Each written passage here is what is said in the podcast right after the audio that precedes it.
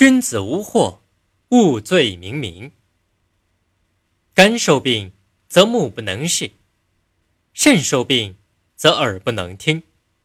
受病于人所不戒，必发于人所共戒。故君子欲无得罪于昭昭，必先无得罪于明明。这段话的意思是说，肝脏有了疾病，就会表现出眼睛看不见的症状。肾脏发生毛病，就会表现出耳朵听不见的症状。病症发生在人看不见的地方，可是表现出来一定是人看得见的症状。所以，正人君子要想在明处不表现出过错，那么就要先在不易察觉的细微之处不犯过错。春秋战国时期，楚国进献给郑灵公一只龟。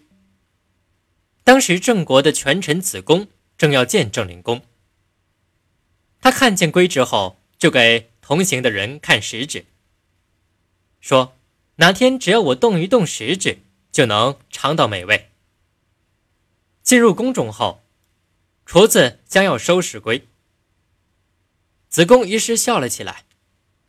郑灵公问其原因，子贡就告诉了他。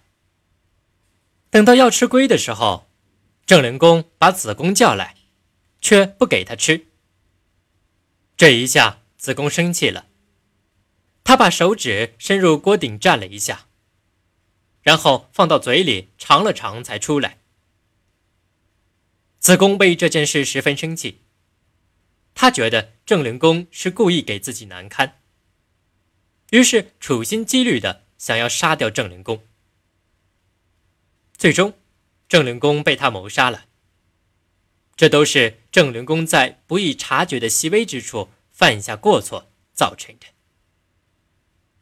儒家先贤在倡导修身养性学说时，都提出慎独之说。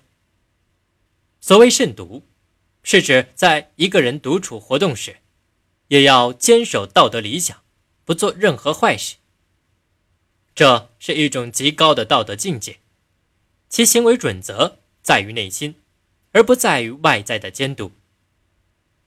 本条以人体生病为喻，说明慎独的重要意义。